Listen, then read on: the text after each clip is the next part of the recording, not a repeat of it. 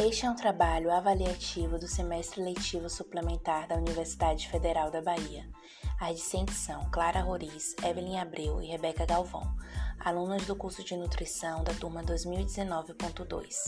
A disciplina é Química Analítica, cujo professor é o Dr. Alailson Falcão Dantas, também chefe do Departamento de Química Analítica. O conteúdo desse trabalho, da parte prática da disciplina, está baseado em explicar três métodos analíticos na determinação de ferro em hortaliças.